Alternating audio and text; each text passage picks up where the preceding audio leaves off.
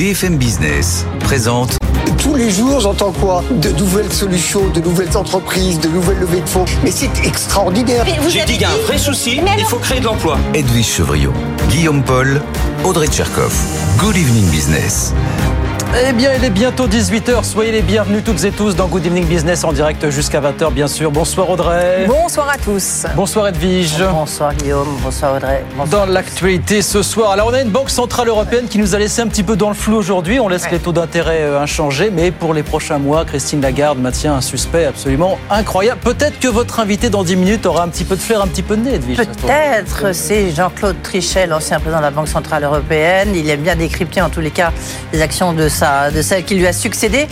On ne va pas baisser la garde. C'est pas moi qui le dis, c'est Christine Lagarde. Hein. c'est quand même un jeu de mots, il faut le souligner. Effectivement, pas de calendrier de baisse des taux. Est-ce que c'est une bonne idée? Est-ce que voilà, il y a le Jérôme Poel on, parle, on l'appelle le Père Noël maintenant. Comment est-ce qu'on va appeler Christine Lagarde? Ah bah ça c'est le jeu des surnoms est lancé. On verra ça dans 10 minutes. Nos experts arrivent dans la foulée 18h30 bien sûr. Oui, alors ça va vous faire plaisir Guillaume. Beaucoup de choses dans l'actualité euh, automobile ce soir. Emmanuel Macron qui en dit plus sur le futur leasing à 100 euros par mois. Et puis le gouvernement détaille enfin la liste des véhicules qui seront éligibles au bonus écologique du gouvernement. Liste, je vous le lis, hein, qui suscite déjà pas mal de controverses. Oui, on verra tout ça, on verra d'autres choses. Un programme non exhaustif de la soirée, 18h-20h. On est ensemble jusqu'à 20h sur BFM Business.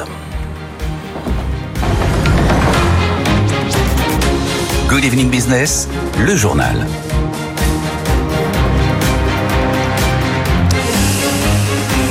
Donc, il n'y a pas eu de surprise aujourd'hui à Francfort. La Banque Centrale Européenne n'a pas touché à ses taux euh, d'intérêt. Ça, les marchés s'y attendaient. Par contre, la question de savoir ce qui va se passer dans les prochains mois, est-ce qu'on va recommencer à baisser les taux d'intérêt? La suspense totale du côté de Christine Lagarde. Écoutez. Nous n'avons pas parlé de réduction de taux du tout. Il n'y a pas eu de discussion, il n'y a pas eu de débat sur cette question-là. Et je pense que tout le monde dans la pièce pense que euh, entre augmentation ou réduction, il y a un grand voilà, un grand espace pour euh, maintenir. C'est comme s'il y avait euh, liquide, solide, gaz. On ne va pas de solide à gaz sans passer par euh, la phase liquide. Donc, ça n'a pas du tout fait l'objet de discussion. Voilà le flou le plus total sur les intentions de la Banque Centrale Européenne. On en parle, je vous rappelle, avec l'ancien patron de la BCE, Jean-Claude Trichet, qui sera l'invité d'Eddie Chevrillon dans, dans 10 minutes sur BFM Business. Et puis alors, puisqu'on parle de conjoncture en France, l'INSEE annonce ce soir qu'elle ne prévoit plus que 0,8% de croissance pour cette année contre 0,9 jusqu'à présent. Je vous rappelle que le gouvernement lui prévoit toujours 1% de croissance pour cette fameuse année 2023. 18h02. Le leasing auto électrique à 100 euros par mois. Depuis le temps qu'on en parle, ça y est, Emmanuel Macron a donc lancé euh, ce midi euh, le dispositif. Il a annoncé le nom de la plateforme gouvernementale qui permettra à partir du 1er janvier prochain de réserver un véhicule en ligne. Ça sera réservé bien sûr dans un premier temps aux ménages les plus modestes et notamment les gros rouleurs. Écoutez Emmanuel Macron. On va produire de plus en plus de véhicules électriques en France. On va produire de plus en plus de batteries électriques en France durant les mois, les années qui viennent. Et le but, c'est qu'on vous aide à acheter des véhicules électriques plutôt produits chez nous.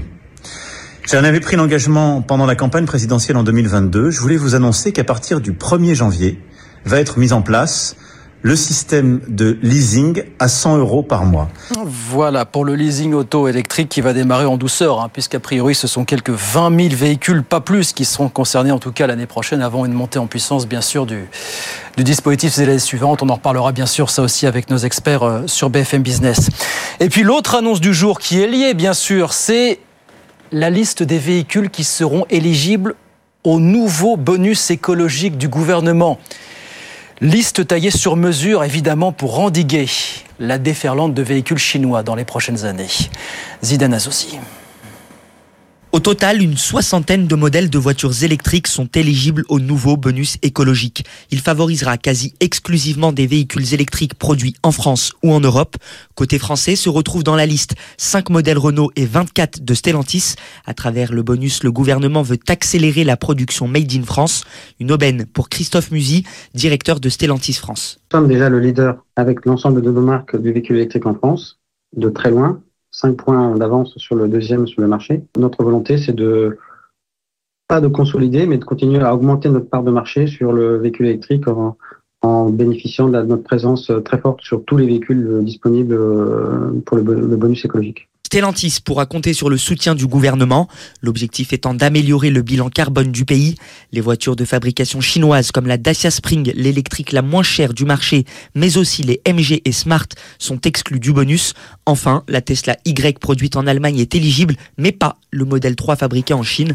Sur les 11 derniers mois, 260 000 voitures électriques neuves ont été vendues en France, soit un peu plus d'un tiers du marché automobile total. Oui, je vous disais, liste qui commence déjà à susciter des commentaires. MG Motor, hein, la marque du du groupe chinois qui vient de se faire recaler avec la MG4. MG Motor vient d'estimer que le durcissement du, bonus éco euh, aurait une conséquence très très simple, c'est que le marché du véhicule électrique baisserait en France euh, l'an prochain. Voilà ce que dit ce constructeur ce soir.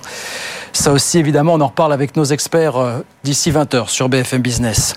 Dans l'actualité des entreprises, toujours grosse journée pour Meta qui lance donc aujourd'hui en Europe Thread, son propre réseau social concurrent de X, l'ex-Twitter. On en reparlera ça aussi bien sûr. Mais dans Tech Co à partir de 20h autour de Frédéric Simotel et de toutes les équipes. Et puis peut-être de la concurrence à venir dans le tunnel sous la Manche.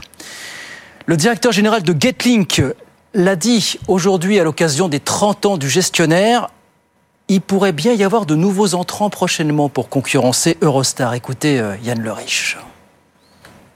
À ce stade, donc au-delà de l'opérateur euh, existant Eurostar, on a eu des marques d'intérêt de deux opérateurs privés, Evoline d'origine espagnole et puis Euro d'origine néerlandaise et nous avons des discussions avec d'autres opérateurs. Donc on voit bien qu'il y a un véritable intérêt, un véritable appétit euh, pour ouvrir ces nouvelles destinations dans ce nouveau cadre simplifié et beaucoup plus efficace que ce qu'il était auparavant. Voilà, Yann Lerich, le directeur général euh, du concessionnaire Getlink aujourd'hui, qui annonce peut-être à venir de nouveaux entrants hein, sur le tunnel sur la Manche pour concurrencer Eurostar.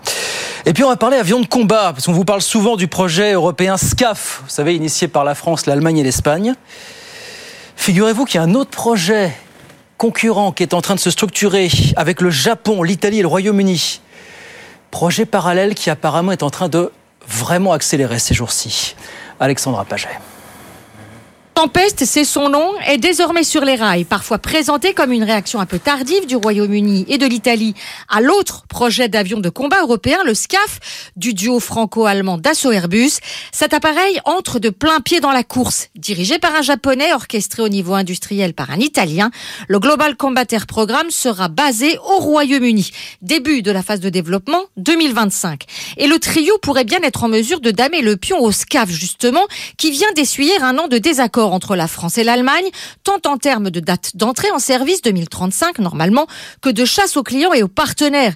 Détermination britannique et italienne, arrivée du Japon, dont c'est la première association avec des partenaires européens pour concevoir un tel avion de chasse. Tokyo veut notamment sortir de sa dépendance à son allié américain en matière de sécurité. Les trois partenaires semblent afficher une dynamique et des moyens communs.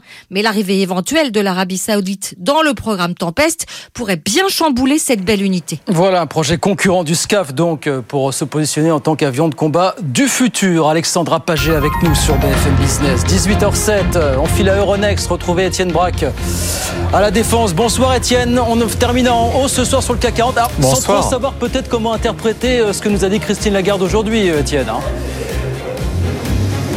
Bah, elle a un petit peu cassé l'ambiance quand même, hein, puisque ce matin, vous aviez un CAC 40 qui était sur un nouveau record au-delà des 7600 points. Et puis, Christine Lagarde a dit à 14h30, on n'a pas du tout discuté de baisse de taux. L'inverse de Jérôme Poilière. Donc, suite à cela, bah, vous avez le CAC 40 qui a perdu cette barre des 7600 points. Et alors qu'il gagnait 1,6% ce matin, finalement, il gagne 0,6% ce soir euh, à la clôture. À noter que vous avez l'obligataire qui néanmoins se détend, malgré ce propos quand même euh, très fort hein, de, de Christine Lagarde droite dans ses bottes, eh bien, vous avez une détente qui est toujours ferme sur l'obligataire avec un 10 ans français qui s'échange à 2,64 alors que souvenez-vous, il était bien au-delà des 3% à l'automne. Le 2 ans de son côté est à 3%. À noter les cours du pétrole qui repartent très largement de l'avant, plus 3% pour le Brent à 77 dollars et beaucoup de valeurs cycliques sont en hausse ce soir, notamment des dossiers qui sont compliqués d'un point de vue du bilan. Regardez notamment Alstom, c'est de loin ce soir la plus forte hausse du CAC 40 avec une hausse de quasiment 9%. Vous avez les foncières également qui gagnent du terrain. Bref, le fait que les baisses de taux sont enclenchées, euh, ou enfin tout du moins, Jérôme Paul ouvre la porte, il faut bien peser ses mots, mm. et eh bien par rapport à cela, ça ouvre euh, la voie à bon nombre d'entreprises qui vont se refinancer dans les prochaines semaines, à l'inverse des prises de bénéfices sur des dossiers qui ont touché des records ces derniers jours, à l'image notamment de Air Liquide ou encore Safran qui perdent un peu plus de 2% ce soir à la clôture. Néanmoins, l'indice clôture dans le vert, plus 0,6% ce soir à la clôture, à la porte d'un record historique au fixing, 7575 points. Merci beaucoup Étienne. On regarde rapidement ce qui se passe à Wall Street pendant ce temps, bien sûr. Le Dow Jones à mi-séance qui grappille 0,37%, 37 228 points. Et puis l'indice Nasdaq de son côté qui s'envole de 0,3%, 14 783. 18h09, cette décision de la BCE, on en parle justement avec euh, l'ancien président de la Banque Centrale Européenne, Jean-Claude Trichet, qui est l'invité d'Edith Chevrillon. C'est la grande interview dans un instant. À tout de suite. BFM Business présente Edwige Chevrillon, la grande interview. Bonsoir à tous, bienvenue dans la grande interview. Nous ne devons pas baisser la garde. C'est un peu par ce jeu de mots que Christine Lagarde a cassé l'ambiance avec cette décision de la Banque Centrale Européenne de maintenir ses taux, puis surtout de ne pas donner de perspective de calendrier. Jean-Claude Trichet, bonsoir. Bonsoir. Merci d'être avec nous, ancien président de la Banque Centrale Européenne. Vous étiez déjà là le mois dernier pour nous aider à décrypter un peu euh, le, le discours de la Banque Centrale Européenne, parce qu'à la décision, et puis évidemment derrière, c'est le langage, les mots utilisés qui sont très très importants. Là, vous êtes euh, d'abord une première réaction comme ça, à chaud, de ce qu'a dit Christine Lagarde et de cette décision de la Banque centrale européenne. D'abord, la décision était évidemment attendue. Personne n'anticipait ni une hausse ni une baisse. Donc, on est euh, là aux États-Unis et en Europe sur une ligne qui était parfaitement anticipée. Alors, ce qui était moins anticipé, peut-être, c'est qu'aux États-Unis, on allait avoir un petit signal euh, laissant clairement entendre qu'effectivement les baisses de taux n'étaient pas loin. Et en Europe, euh, Christine Lagarde n'a pas du tout, et le Conseil des gouverneurs n'ont pas du tout laissé entendre qu'il y aurait à un moment ou à un autre une baisse de taux euh, prochaine. Mm. Euh, ceci dit, elle a réservé complètement la possibilité de faire ce qui était nécessaire compte tenu de l'objectif, qui, je le rappelle, est autour de 2% pour l'inflation, la vraie inflation, moi je dirais l'inflation sous-jacente, euh, à moyen terme, c'est-à-dire clairement en 2025. Et donc, elle a clairement indiqué que les décisions de la Banque Centrale Européenne seraient prises en fonction des données. Et je crois que c'est sage. Vous, auriez pris la même décision Ce n'est pas. Je, non, non, mais juste une question. J'ai pas les mêmes informations. Non, non, bien sûr, mais je ne suis pas le président du Conseil des gouverneurs. en permanence et les décisions ne sont pas prises par un seul homme ou une seule dame, comme vous le savez, mais à la suite d'une longue discussion. Ça me paraît faire beaucoup de sens que d'avoir dit ce qu'elle a dit. Est-ce qu'un jour on peut imaginer, tiens, je fais une petite aparté, bah, on parle beaucoup d'intelligence artificielle, que finalement les gouverneurs ils soient remplacés par l'intelligence artificielle qui prendrait peut-être la meilleure des décisions avec le meilleur timing possible? Non, euh, on ne peut pas imaginer cela. À mon avis, certainement pas dans l'état actuel de l'intelligence artificielle. D'abord, il faudrait que vous ayez non seulement une intelligence artificielle, mais probablement autour de la table 25 intelligences artificielles qui auraient des points de vue différents parce que, en effet, les différents participants au Conseil des gouvernements. Oui, que ce soit les Allemands n'ont pas la même position que la France ou les Italiens. Et donc, euh, on a, il faudrait simuler, si vous mm. voulez, 26 euh, en réalité, 20 plus 6. Mais ça, peut, ça, ça, va le prendre en compte. Hein. Différentes intelligences qui seraient au moins aussi intelligentes que l'intelligence humaine. Enfin, je n'y crois pas une seconde. De toute manière, nous n'en sommes absolument pas là, même pour remplacer un seul être humain. Jean-Claude Trichet, lorsque Christine Lagarde dit euh, on n'a pas du tout parlé de baisse des taux. Est-ce qu'il faut la croire? C'est-à-dire que ça, c'est ce discours officiel, c'est très important, c'est la position de la Banque Centrale Européenne. Mais est-ce qu'on peut imaginer un seul instant, surtout après euh, Jérôme Paul hier soir, le président de la Fed, qu'ils n'en aient pas parlé entre les gouverneurs? Et la présidente. si vous voulez, mon, le principe, en tout cas, que j'ai toujours appliqué moi-même, c'est que un gouverneur de banque centrale, un président de banque centrale ne ment pas. Et donc, euh, euh, s'il ment, euh, il prend le risque, alors qui est abominable, qu'il soit démenti par tel ou tel membre du Conseil des gouverneurs qui dirait mais pas du tout. Ça veut dire qu'ils n'en ont pas du tout parlé. Je crois qu'en effet, ils sont dans une situation telle, ils voient qu'ils sont en bonne route, en bonne marche, me semble-t-il, dans la direction qui est souhaitée, compte tenu des prévisions, parce qu'ils ont, n'oubliez pas qu'ils ont donné beaucoup, beaucoup de prévisions, de projections, disons, euh, de ce que sera l'économie de la zone euro dans les prochaines années, aussi bien sur le plan de l'inflation que sur le plan de la croissance. Et donc, je crois comprendre qu'ils ont le sentiment qu'ils sont plutôt sur une ligne convenable, que compte tenu des décisions déjà prises, le fait de rester au niveau actuel pour un moment plus ou moins long, mais qu'ils ne veulent pas décider pour le moment, est la bonne attitude à prendre. Et il y a un tel consensus sur ce plan-là que ça ne m'étonne pas qu'il n'ait pas discuté ni de baisse ni de hausse des taux. Est-ce que c'est euh, c'est quelque chose d'important parce qu'on voit quand même qu'il y a une petite détente. En tous les cas, on l'a observé sur le marché. Alors ce matin, c'était l'euphorie, le Père Noël, pour reprendre, euh, parce que tout le monde, ça y est, lui a donné un surnom à Jérôme Powell. On a dit qu'un peu, c'est un peu la mère fouettarde, ont dit à propos de Christine Lagarde. Le fait qu'il n'y ait pas de calendrier de baisse des taux. Ça, c'est bien, c'est normal, c'est justement trop sévère, c'est pour casser les anticipations, c'est quoi? Non, parce que ceux qui réclament un calendrier aussi précis c'est ce qu'a fait la Fed. Des taux, Non, la Fed n'a pas donné de calendrier de baisse des taux. Elle a des baisses des taux. ils sont 17 sur 19, vous me direz, c'est vraiment pas mal, à prévoir que les taux de la Fédérale Réserve seront inférieurs en fin d'année à ce qu'ils sont maintenant. D'accord, ça veut dire qu'ils vont baisser en, langage journalistique. Pour autant, ils n'ont pas dit on va baisser hum. fin, à la fin du premier trimestre ou à la fin du second trimestre. Donc ils n'ont pas plus, ils ont simplement indiqué au cours de l'année, ça va baisser. Et c'est ça qui a été très apprécié dans un premier temps par le marché. Voilà. Mais ils ont eux aussi laissé entendre qu'ils prendraient leurs décisions en fonction des données. Donc il n'y a pas une telle différence des deux côtés de l'Atlantique. En tout cas, ce qui est clair, c'est que aucune banque centrale et moi-même qui étais très attentif à ce que l'on puisse prévoir ce qui allait être fait par la Banque centrale, je donnais de telles indications seulement un mois à l'avance mais certainement pas trois mois à l'avance ou six mois à l'avance, mm. évidemment. Le, le, là, je regardais un peu toutes les notes d'analystes. Euh, euh, après la décision de la Banque Centrale Européenne, ils parient tous sur une baisse des taux euh, à partir du mois d'avril. Est-ce que vous, ça vous paraît à peu près logique? Ce sont des, informations qui sont extraites du marché. Oui. Et le marché, il a tendance à raisonner assez simplement. Mm. Ou bien on est en train de hausser les taux, ou bien on les baisse. Mais l'idée que l'on puisse rester sur un plateau pendant un temps assez long n'est pas nécessairement naturelle au marché lui-même, si vous voulez, à la manière dont les traders, les investisseurs, les épargnants fonctionnent sur le marché. Donc moi, je n'attache pas une importance particulière à ces anticipations. Elles sont importantes. Elles, elles, recèlent de l'information. Il est normal que l'on extrait cette information de ce que pensent les uns et les autres. Mais au total, ce n'est pas cela qui guide la Banque centrale, bien sûr. Non, mais ce qui est intéressant, on reviendra sur la, notion la plus importante, effectivement, le taux d'inflation. Comment est-ce que vous expliquez cette euphorie qui a saisi les marchés de, depuis euh, quelques jours? Je veux dire, la situation géopolitique est, catastrophique. La croissance et les chiffres de l'INSEE qui sont tout à l'heure tombés pour la France, on voit bien que c'est, je veux dire, c'est stagnation au quatrième trimestre, toutes légères reprises pour le premier et le deuxième trimestre. Euh, partout où on regarde, euh, il n'y a rien pour faire sourire. Et puis là-dessus, les marchés, ils explosent, ils sont, les marchés actions, ils sont absolument saisis d'une euphorie totale. Est-ce que ça vous paraît dangereux?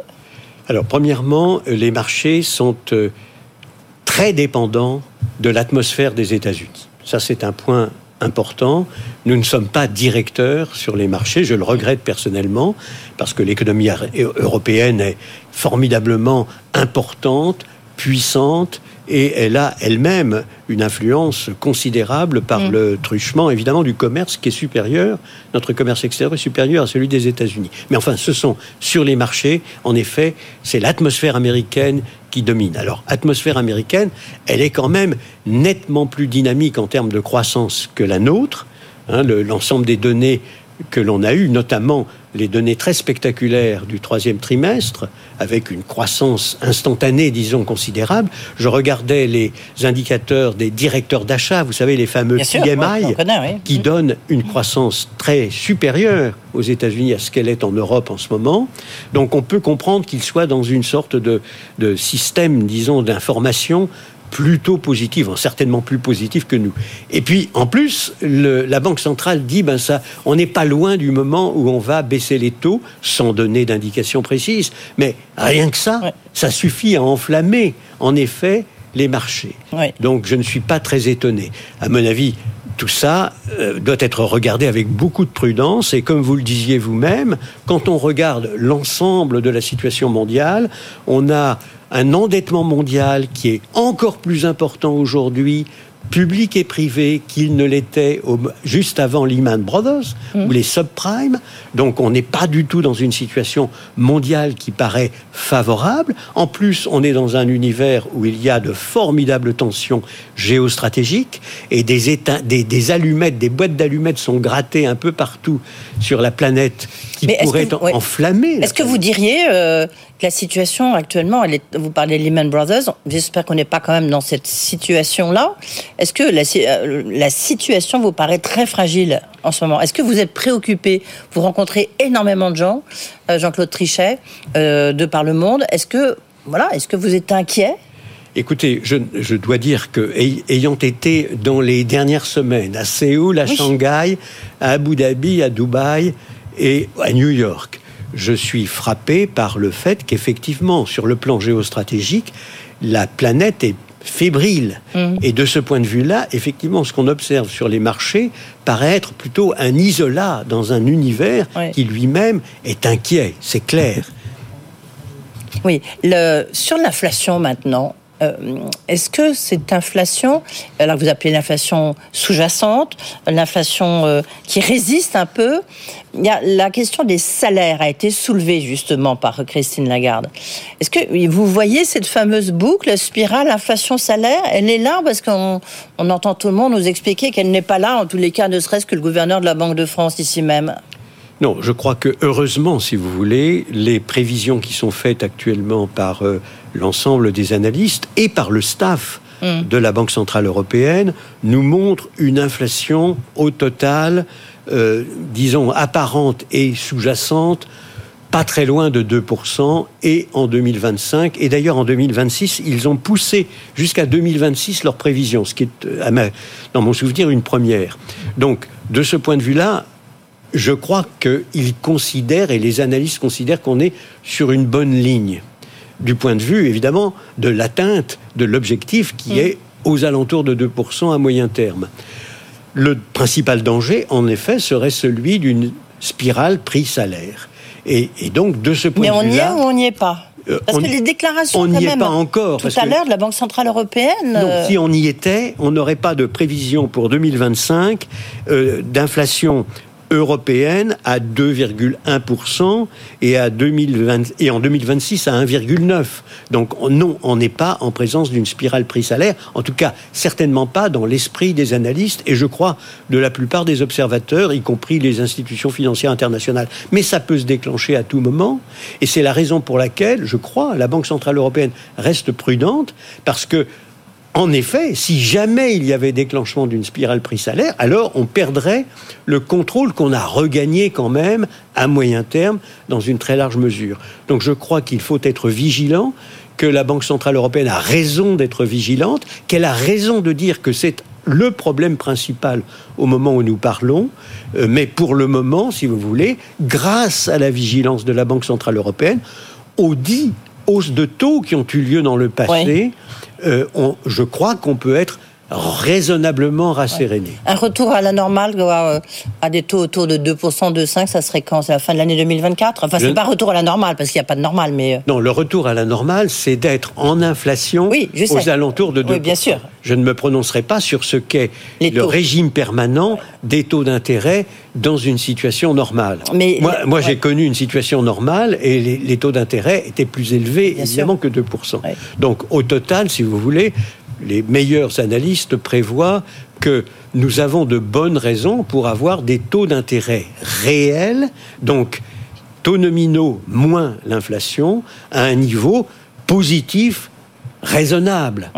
Et euh, il y a beaucoup d'éléments qui pèsent dans ce sens, y compris sur le plan mondial, la transition verte, parce que la transition verte, elle a un coût, elle a un coût en termes d'investissement monumentaux, à la fois pour, euh, en effet, arriver à transformer complètement l'économie du monde et à arriver à avoir le remplacement des investissements qui sont aujourd'hui obsolètes. Tout ça pèsera sur l'équilibre, disons, investissement-épargne au niveau mondial, donc provoquera des taux d'intérêt réels plus importants que ceux qu'on a connus dans la période extraordinaire où les taux d'intérêt réels mondiaux étaient à zéro ou même négatifs. Jean-Claude Trichet, euh, aujourd'hui et demain, il y a un Conseil européen, notamment on va beaucoup parler d'Ukraine euh, et de, l'intégration euh, au sein de l'Union européenne.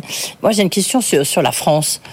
3 000 milliards de dettes, quand même, la stabilité politique était quelque chose qui jouait dans le sens positif, notamment pour les agences de notation. Là, on a vécu une crise politique ou un événement politique, pour reprendre l'expression de Pierre Moscovici, qui était mon invité euh, il y a quelques jours. Est-ce que vous trouvez que la situation euh, des finances publiques en France commence, vu le contexte, à devenir très problématique? Premièrement, je ne qualifierais pas de crise politique ce que nous venons de connaître, que connaissent mm. tous les pays européens à un moment ou à un autre. Ils sont tous, je le rappelle, dans des situations de gouvernement de coalition. Il n'y a que nous. nous, on ne connaît pas. Oui, mais nous, on ne connaît pas. On a essayé, ah, on, a essayé. Euh, enfin, si, on connaît, mais on, bon. on, explore un peu mm. tout. On, mm. avait, on disait qu'on ne pouvait pas avoir de cohabitation. On a eu à plusieurs reprises la cohabitation. On disait qu'il était. pas une cohabitation à l'allemande, hein, Très improbable. Écoutez, euh, on a. Alors, bref, sur la situation, on va pas faire un, régime politique. On va pas faire Sciences Po ici. Très stable. Mais l'instabilité du régime politique, euh, me semble-t-il, n'est pas du tout une donnée. La, la, le niveau de l'endettement est en effet une donnée importante.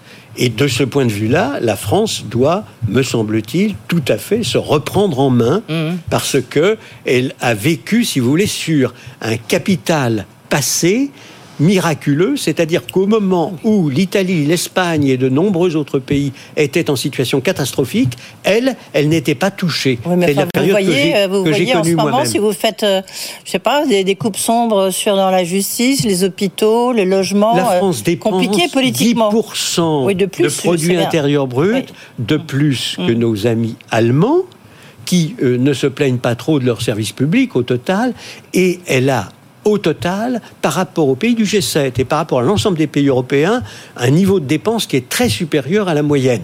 Elle doit absolument revenir à une situation plus normale si elle veut protéger sa croissance et sa prospérité. Vous avez raison, mais il y a un côté, pardonnez-moi. C'est pas simplement pour éviter la crise. C'est compliqué. Hein, c'est pour la croissance et la prospérité des Français. Oui, bien sûr. Euh, toute, toute dernière question, parce que ça fait longtemps que je veux vous la poser. J'avais lu une étude très intéressante qui disait, vous disiez que les marchés financiers dépendaient trop, enfin beaucoup, des marchés américains. Et là, on voit un recul de l'euro dans, dans, le, dans le commerce mondial et que le dollar, sans doute avec les crises géopolitiques, quand même, euh, ben, reprend, mais largement le dessus sur l'euro. Il y a un danger pour l'euro? Écoutez, d'une manière générale, le dollar représente trois fois plus que l'euro. Oui, bien sûr, oui. Euh, Mais là encore plus. Dans beaucoup, non, pas, oui, non, non, c'est le même ordre de grandeur, ça ne change pas substantiellement. Bah, Ce sont des petites modifications minuscules. Hum.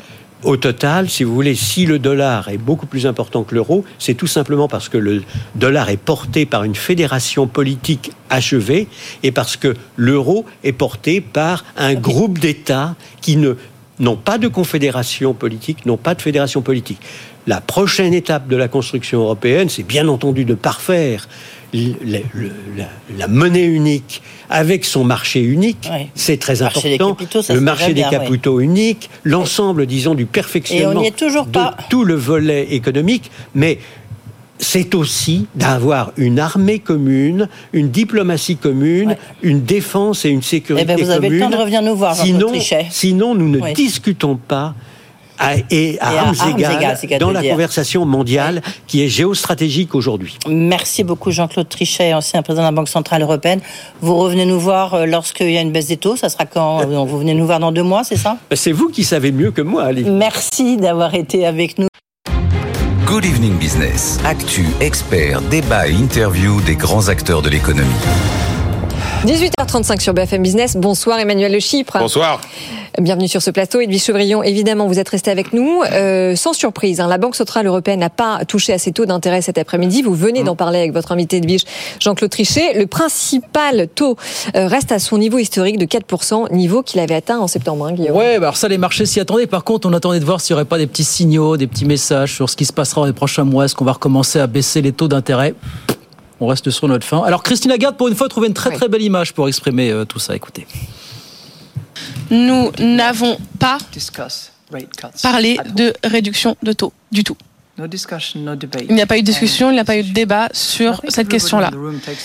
Et je pense que tout le monde dans la pièce pense que euh, entre augmentation ou réduction, il y a un grand, voilà, un grand espace pour euh, maintenir. C'est comme s'il y avait euh, liquide, solide, gaz. On ne va pas de solide à gaz sans passer par la phase liquide. Donc, ça n'a pas du tout fait l'objet de discussion. Jean-Claude Trichet, vous avez, enfin, vous a un peu dit la même chose. Il était plutôt en phase. Euh, oui, tout à fait. Mais hein. surtout, je lui posais la question parce qu'évidemment, moi, on n'a jamais été à l'intérieur de ces discussions. Euh, et lui, bah, il, était président de la Banque centrale européenne. Je lui demandais, lorsqu'on dit, lorsque Christine Lagarde dit, on n'a absolument pas parlé de la baisse des taux. Est-ce que c'est vrai, Est-ce que c'est pas là le langage officiel? Euh, Et puis quand c'est en soi, ils ont discuté en interne. Mmh. Bah, qu'est-ce que tu penses? Elle me dit, il me disait, non ils n'en ont pas parlé. Ce n'est pas possible, même entre euh, gouverneurs euh, de banque centrale, ce n'est pas possible parce que sinon il y aura toujours une fuite. Donc elle ne peut pas mentir. On ne peut pas mentir lorsqu'on est président, enfin lorsqu'on est gouverneur ou président de la Banque centrale européenne. Et donc ils disent c'est assez normal de toute manière sur le fond hein, euh, qu'il n'y ait pas eu de baisse des taux parce que je sais beaucoup trop tôt, c'est beaucoup prématuré. En revanche, il est lui aussi d'accord pour dire qu'il y aura sans doute euh, une baisse des taux euh, au cours de l'année 2024. Peut-être pas en avril comme le prédisait Oui, oui, oui. Bah, les analystes prévoient 3-4 baisses de taux l'an prochain. Mais ce qui suscite un petit peu la, compréhension peut-être des gouverneurs, c'est qu'on a eu ces chiffres aussi qu'a donné la, Banque Centrale Européenne qui nous dit que oui, l'inflation va ralentir le prochain, mais qu'elle va ralentir beaucoup moins vite que ce qu'on prévoyait. C'est-à-dire qu'il y a quelques temps encore, on, on nous disait 2,7% d'inflation en moyenne dans la zone euro. Ça sera finalement 3,2%. Donc ça prend plus de temps tout ça, Emmanuel. C'est ce que ça veut dire finalement. la décision. Oui. Oui, après, on est, enfin bon, je pense que ce qui compte, c'est vraiment les les tendances lourdes qui fabriquent euh, qui fabriquent la hausse des prix. Bon, euh, qu'on nous dise 3,2 euh, au lieu de 2,7, considérer que l'inflation est encore extrêmement résistante. Franchement, on a quand même tous les signaux en amont, tout, tout ce qui fabrique l'inflation. Euh, qui, qui, est en train de, de, de, de, tous les signaux sont en train de passer au vert. La meilleure preuve, c'est que l'INSEE hein nous dit, mais non, regardez, euh, on en a parlé, c'est, je sais plus, euh, je sais plus hein. chez qui. C'était hier. C'était hier qu'on parlait des négociations commerciales avec Marc Landré, qui n'était pas là et qui aurait dû être là, et qui avait son étude. mais regardez, toutes ces études disent euh, que non, finalement, euh, les augmentations vont déjà ralentir. Donc cette histoire de boucle prix-salaire, c'est alors d'accord. En même temps, c'est du, vent. et l'INSEE nous dit pour terminer tout à l'heure, que l'inflation en France à la mi-2024, ce sera euh, autour de 2,5, 2,7%. Oui, mais l'inflation sous-jacente, elle, elle ne connaît pas le, même reflux, Emmanuel. Bah, les chiffres sont là. Et par ailleurs, on a quand même des relances chinoises qui peinent à arriver. Et en fait, en réalité, la BCE si vous voulez, ce qui est totalement incohérent, ce qui est totalement incohérent dans ce monde et ce qui est préoccupant. En fait, à chaque fois qu'il y a une crise financière, ou la plupart des fois qu'il y a une crise financière, l'origine, c'est euh, une dissymétrie des politiques monétaires entre les États-Unis mmh. et l'Europe. Ah. Reprenez le reprenez le crack de 87 par exemple, c'est une incompréhension entre la Fed, euh, la Bundesbank euh, allemande, etc. Et là, qu'est-ce qu'on voit? On a finalement une BCE qui aurait beaucoup plus de raisons de baisser les taux d'intérêt que la Banque centrale américaine, qui nous dit qu'elle ne la baissera pas, et une Banque centrale euh, américaine qui a sans doute moins de raisons de baisser les taux que la BCE et qui, nous dit non, qui ne dit pas qu'ils veulent baisser. Bah, le message est quand même beaucoup plus accommodant que le message de la BCE. Ah non, mais attention, oui, bien sûr, mais bah il dit pas oui, mais c'est pas, la même chose. C'est pas tout à fait la même chose. Enfin, il dit qu'il y, y aura une détente, y a une détente. La logique voudrait que la première baisse de taux voilà, dans toutes les grandes banques, parce mm. que ça se passera sans doute du côté de la Norvège, la première, la première baisse de taux, euh, par exemple. Mais la logique voudrait que ce soit quand même l'Europe est-ce qu'on n'aurait pas. vous dites la logique serait que l'Europe baisse la première. Est-ce que ça serait souhaitable? Parce qu'effectivement, vous faisiez allusion à ces chiffres de l'INSEE qui sont tombés tout à l'heure sur de 17 heures. On avait fait moins 0,1% de croissance au troisième trimestre. On devait faire plus 0,2 au quatrième. L'INSEE nous dit on fait zéro finalement. Mais oui, mais en même temps, la BCE a toujours été à contresens depuis le début de sa création sur les grands moments de rupture. Et, d'ailleurs, Jean-Claude Trichet, que vous avez reçu tout à l'heure, euh, plus, plus hausse des taux, enfin au pire moment. Oui, justement, on en a parlé largement la dernière fois, euh, parce que nous a valu des échanges assez, euh, musclés. assez musclés. donc il a expliqué pourquoi. Il y avait aussi le contexte, le contexte de la Grèce. Enfin, il y avait une incertitude qui était absolument gigantesque. Là, c'est oui, on n'est pas encore, l'austérité n'est pas encore là. L'Allemagne est dans une situation plus complexe finalement que la France. Mais sinon, il y a toujours l'inflation c'est la, la, guideline de la, Banque Centrale Européenne, c'est l'inflation. Alors après, on pourra la changer, mais enfin, on n'en est pas du tout là. C'est vraiment la seule chose sur, qui compte. Sur l'INSEE, Emmanuel, bon, les variations sont l'épaisseur du trait, mais est-ce que ça vous inquiète quand même, ce que nous dit l'INSEE aujourd'hui? Ah bah pas du tout, il n'y a que des bonnes nouvelles. Oui. Ah bah dans ce que dit l'INSEE, il n'y a que des bonnes nouvelles. La première nouvelle, c'est que la croissance va quand même un peu réaccélérer euh, en début d'année. La deuxième bonne nouvelle, c'est que l'inflation va considérablement ralentir. Mm. Euh, la, la, prévision de, je, alors je sais plus, je sais plus si c'est 2,5 ou 2,7. Je crois que c'est 2,7. Mm. Elle est quand même extrêmement euh, encourageante. Le pouvoir d'achat va augmenter comme il n'a pas augmenté depuis euh, des années. Le marché de l'emploi euh, va plutôt tenir puisqu'il y aura une remontée du chômage qui est en partie liée à la réforme des retraites qui fait qu'il y a plus de gens qui vont être sur le marché du travail. Mais globalement, moi je trouve que c'est des prévisions extrêmement euh, euh, encourageantes et qui sont en, et qui sont en décalage. C'est assez c'est assez étonnant avec justement l'opinion des Français. Il y a une étude de, de, Bonial là qui est sortie cet après-midi. L'opinion des Français sur leur pouvoir d'achat, l'inflation, etc. Prenez par exemple l'inflation. Les Français pensent qu'il y a eu 19% d'inflation depuis un an. La réalité, c'est qu'il y a eu 16% d'inflation depuis trois ans. Les Français sont 80% à être convaincus que leur pouvoir d'achat va se dégrader dans les six mois qui viennent. Oui, mais parce que l'inflation alimentaire a un peu traumatisé les gens. Hmm. Oui, alors bah, ah oui. mais c'est bien aussi de dire que euh, je rappelle que l'alimentation c'est quand même que 15% du budget des ménages. Donc c'est vrai qu'on se focalise énormément sur ce qui augmente le plus et qu'on voit pas bien ce qui augmente le, moins et, qu'on voit pas non plus les Le logement, lui, qui est exponentiel avec une crise du logement. Ah bah ça, le logement, oui, c'est bah, le logement, ça justifierait aussi la baisse des taux. Bah voilà, exactement. Mais juste, pour en revenir au sujet principal, ça commence déjà. Euh, et, aux erreurs juste des banques centrales, euh, elles ont quand même refinancé les États de façon exponentielle, avec un système financier qui a quand même bénéficié euh, d'une création monétaire gigantesque, alors que, enfin, alors, ok, c'est parce que ça a permis, c'est vrai, d'éviter l'implosion au sein de euh, la zone euro, mais ce qui se passe, c'est que parce qu'elles ont reconnu beaucoup trop tard le contexte inflationniste dans lequel on était, euh, et ben les banques ont prêté à des taux fixes ridiculement bas et donc elles se refinancent aujourd'hui avec des, des, taux qui sont mm. bien plus élevés. Ce qui donne par exemple le fait qu'aujourd'hui la BPCE a divisé sa rentabilité par deux. Non mais c'est... Bah, elles se sont beaucoup trompées quand même ces banques centrales. Oui, on peut, on peut, mais moi je, je, je partage cette idée que euh, tout, tout, toute leur analyse sur l'inflation bah, est en partie fausse. C'est plutôt la BPCE qui s'est trompée. Que c'est euh, que c'est une inflation qui vient de l'or. Oui aussi. Euh, oui, oui, effectivement, c'est en même temps euh, personne ne savait plus ce que c'était que l'inflation. Donc tout le monde a été, euh, tout le monde a été. Ce qui se leur donne plutôt raison. Hein, leur donne plutôt raison, y compris la Banque centrale européenne. Là, le, fait d'avoir des taux très hauts. Alors, ce qui est intéressant aussi, c'est de noter oui. sur le logement. Oui donc les banques qui du coup avaient complètement coupé le robinet euh, des emprunts euh, immobiliers en France, hein, je parle de la France, visiblement euh, le fait qu'il n'y ait plus de perspective de hausse des taux, il y a déjà des banques qui baissent. Il y a déjà des banques qui baissent leur taux d'intérêt. Et donc ça, c'est un signe positif. Hein. Voilà donc pour ces banques centrales. Bon, rendez-vous l'an prochain est peut-être encore indéterminé pour la première baisse de taux, effectivement. Enfin, ça, Mais c'est vrai que comme la hausse a été extrêmement rapide, il est, il est normal que, disons que si vous reprenez, si vous prenez les cycles moyens de hausse, de stabilité et de baisse, vu que la hausse a été extrêmement rapide, c'est-à-dire 4 points en, un an, il est probable que le plateau euh, durera euh, un peu plus, un peu plus longtemps. Oui, mais enfin, euh, en gros, on peut terminer en disant que les banques centrales, de toute façon, elles préfèrent voir la récession que avoir des, ah des, peut pas dire ça. Ah bah des risques d'inflation. On peut pas dire ça. Non, non. Bah, enfin, plus, plus d'un tiers des, pays dans, la zone euro sont, en, en récession. Le problème, c'est qu'elles sont arc-boutées sur euh, cette histoire des 2% euh, d'inflation. Oui, c'est ça. Et que, et que, vous avez entendu la, nuance, c'est autour des 2%. Oui, mais la réalité, c'est qu'on a tout. Regardez à quel point tout, l'argent qu'on a mis dans l'économie euh, mondiale, enfin notamment en Europe, tout l'argent qu'on a mis en Europe avec des taux d'intérêt quasi nuls pour essayer d'atteindre cette barre des 2%. Alors qu'il n'y avait aucune raison de considérer qu'il fallait aller à 2%. Et regardez là l'énergie une, encore une fois que les banques centrales dépensent pour nous dire que si on est à 2,5, 2,7, c'est encore de l'inflation et qu'il faut absolument aller vers les. Donc c'est cette, c'est cette, c'est cet horizon des, des 2% qui est extrêmement euh, néfaste. On accélère, on a beaucoup à voir sur l'automobile à présent. Salut Pauline Ducamp, journaliste auto BFMbusiness.com qui nous a rejoint. Bonsoir Pauline, merci d'être avec nous ce soir.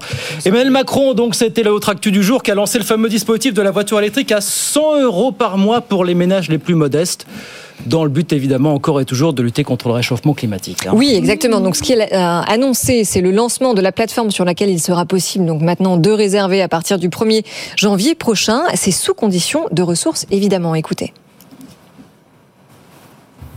Emmanuel Macron qu'on va écouter. Vous le savez, on veut continuer de réduire nos émissions de CO2 on a une planification écologique qui a été présentée et parmi les actions qu'on va mener, euh, eh bien, il y a remplacer nos véhicules qu'on appelle thermiques par des véhicules électriques. On s'est d'ailleurs organisé, on va produire de plus en plus de véhicules électriques en France, on va produire de plus en plus de batteries électriques en France durant les mois, les années qui viennent. Et le but, c'est qu'on vous aide à acheter des véhicules électriques plutôt produits chez nous. Je voulais vous annoncer qu'à partir du 1er janvier, va être mis en place le système de leasing à 100 euros par mois. Et donc, euh, quand vous avez besoin de la voiture pour travailler avec des conditions de revenus qui seront détaillées sur euh, la plateforme, vous pourrez être les premiers bénéficiaires à partir du 1er janvier de ce système de leasing. 100 euros par mois pour avoir un véhicule électrique.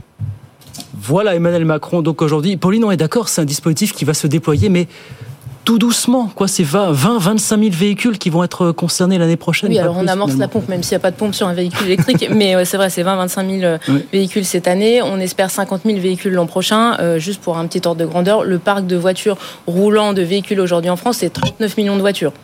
Donc on y va doucement. Après, c'est bien, enfin, ce dispositif-là, parce que ça va permettre justement à des ménages qui aujourd'hui n'ont absolument pas euh, accès à ce dispositif d'y avoir accès. Parce que là, on parle d'une moyenne à 100 euros il y a des véhicules qui vont être euh, proposés à un tarif inférieur. Là, on a déjà eu cet après-midi les premières offres des constructeurs dans ce dispositif. Je pense par exemple à la Renault Twingo, on sera à 40 euros. La Citroën C3, on sera à 54 euros. Donc, on est vraiment sur des prix qui sont euh, quand même extrêmement bas sachant que l'État va abonder euh, le premier loyer, puisque souvent on le dit, hein, la location, on paye tous les mois, mais il y a un très gros loyer le premier le mois. Départ, voilà, ça, ça va être pris en charge par l'État.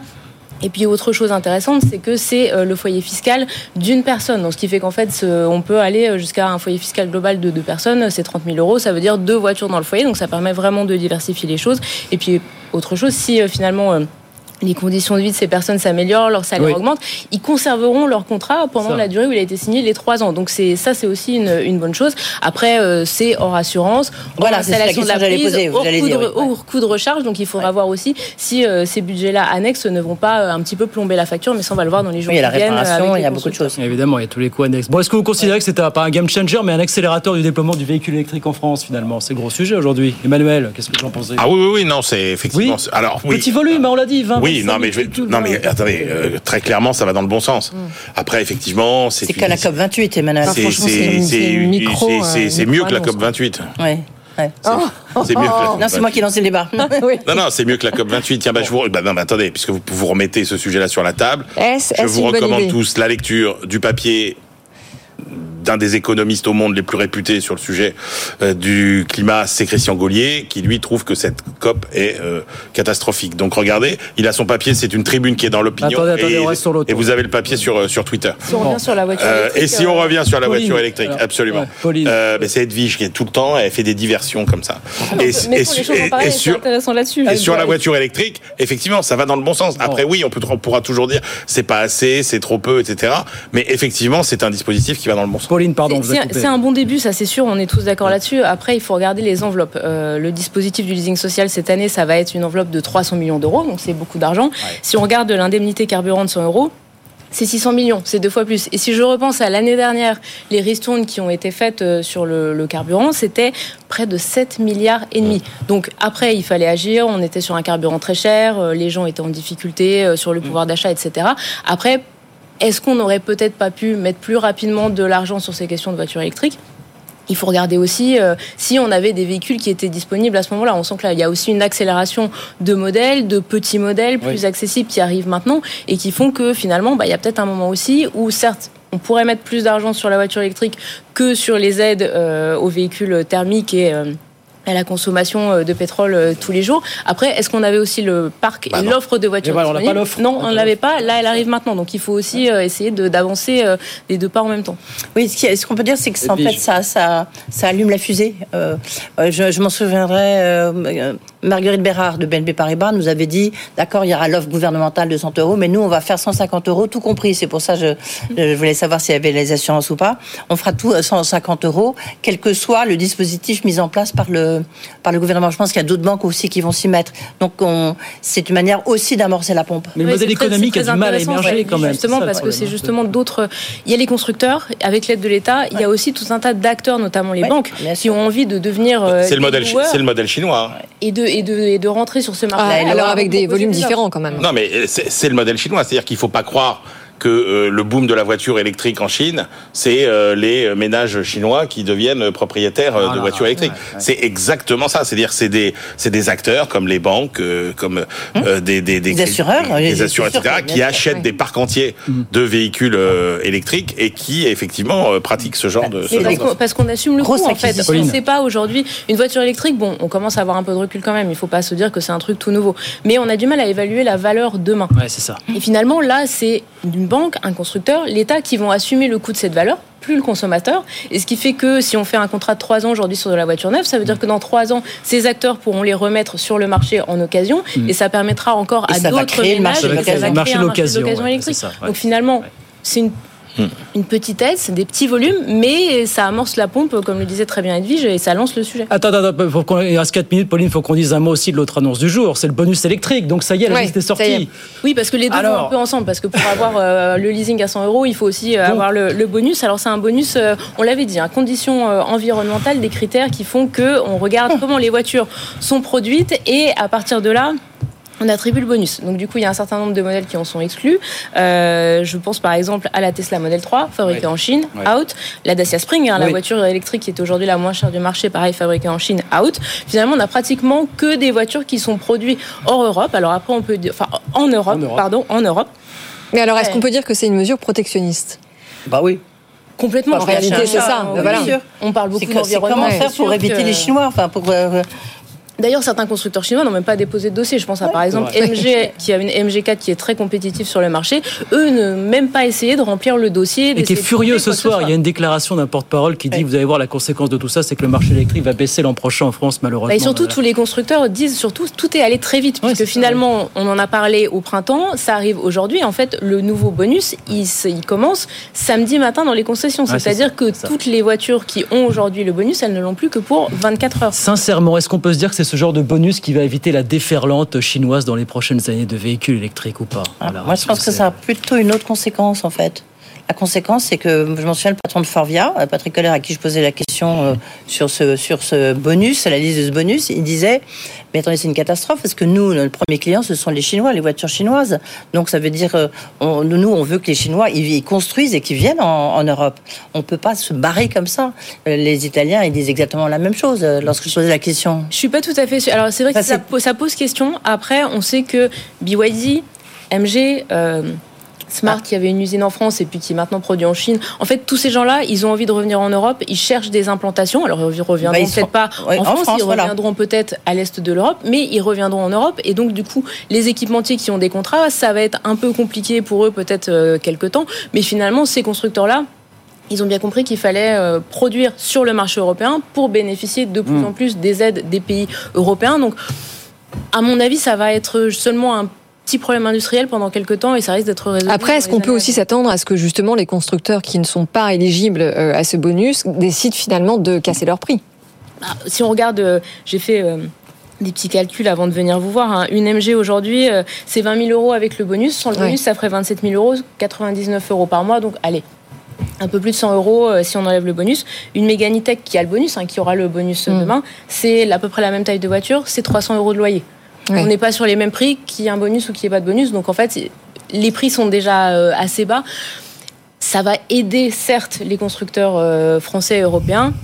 Pas sûr que ça change complètement. Et la Dacia, bah, elle n'est pas dedans. La Ah, Dacia, Dacia, La Dacia n'est pas pas dedans et le père, elle est fabriquée en Chine. Emmanuel, pour vous, est-ce que c'est l'arme anti-déferlante chinoise Il nous reste une minute, mais. euh, Bah, ça va freiner, mais effectivement. Pas c'est- freiner non plus. C'est quand même, de toute façon, à chaque fois qu'on prend des mesures protectionnistes, au final, c'est toujours le consommateur qui paye. C'est toujours le consommateur qui est perdant. Donc, le consommateur devra payer plus cher ses voitures électriques. Donc, euh, à, à partir d'un certain niveau de gamme, je pense qu'effectivement, ce sera pas problématique. Ce sera puisque puisque le sujet c'est pas euh, c'est pas quelque quand vous achetez une voiture à 30 000 ou 40 000 euros vous pouvez mettre 7 000 euh, 7 000 euh, voire 10 000 euros de, de plus. Euh, mais je pense que sur un segment oui là, ce qu'on ce qu'on pourrait appeler euh, euh, finalement le- la moyenne la classe moyenne de la voiture électrique euh, euh, et finalement c'est encore les classes moyennes qui vont se faire avoir Oui, mais en réalité, la modo, question, c'est est-ce vous qu'on aurez une les voiture quand même. française Vous aurez qui est fabriquée sur le sol français euh, et qui est au même prix, voire un peu moins cher, euh, par rapport à une chinoise qui, va, qui est donc fabriquée en Chine et peut-être donc au même prix ou plus cher, les Français euh, vont partir sur le Made in France. Le problème, c'est que sur des voitures, je pense à la Renault Twingo, par exemple, elle n'est pas faite en France. Elle est faite Ouais. à l'est de l'Europe. Je pense, par exemple, à la Citroën C3, euh, c'est électrique qui va arriver. Ce sera pareil. Oui, mais ça les engagera coup- peut-être justement à ça- les, chaînes de production sur le sol euh, français. Ça c'est ça c'est considéré comme chez nous quasiment Si on prend l'Europe comme une. Bah oui. Bah, c'est plus chez Ah, nous que la Chine. Bah oui. Que là, on est chez nous. Bah ça, passe oui. le cra- ça passe le crash test en tout cas du fameux bonus écologiste. Liste définitive publiée demain, hein, c'est ça hein, Bah, la liste oui. définitive est publiée. On aura le montant Et on aura final le quand le montant décret va apparaître euh, dans les ouais. jours à venir. Voilà pour cette euh, actualité automobile très euh, vigoureuse ce soir. Merci beaucoup à tous les trois d'être passés nous voir. Pauline Ducamp, journaliste auto BFM Business, Emmanuel Le Chypre, Edwige Chevrillon à lundi, Edwige, 18h10 pour de nouvelles aventures. C'est presque Noël, ça sera Ah. le Père Noël. Layani. Non, j'aimerais bien. Presque, oui, Ah, c'est le patron de. Régis. C'est le Ah, patron de Régis qui sera avec nous bah, pour voir un peu qu'est-ce qui se prépare. Ah, et bah puis oui. on parlera quand même euh, d'inflation et de, de prix d'achat et de pouvoir d'achat des Français. Il va avoir des journées bien chargées, le patron de Rungis. Hein, c'est Oui, mais il vient quand même Il ici. viendra nous voir 18h10 lundi prochain. Merci beaucoup. 18h57, nous on fait une petite pause et puis on revient dans un instant. Et Oui, avec cette spéciale automobile donc. Plus BCE, voilà, cocktail de la journée. À tout de suite. À tout de suite. Good Evening Business. Actu, experts, débat et interview des grands acteurs de l'économie.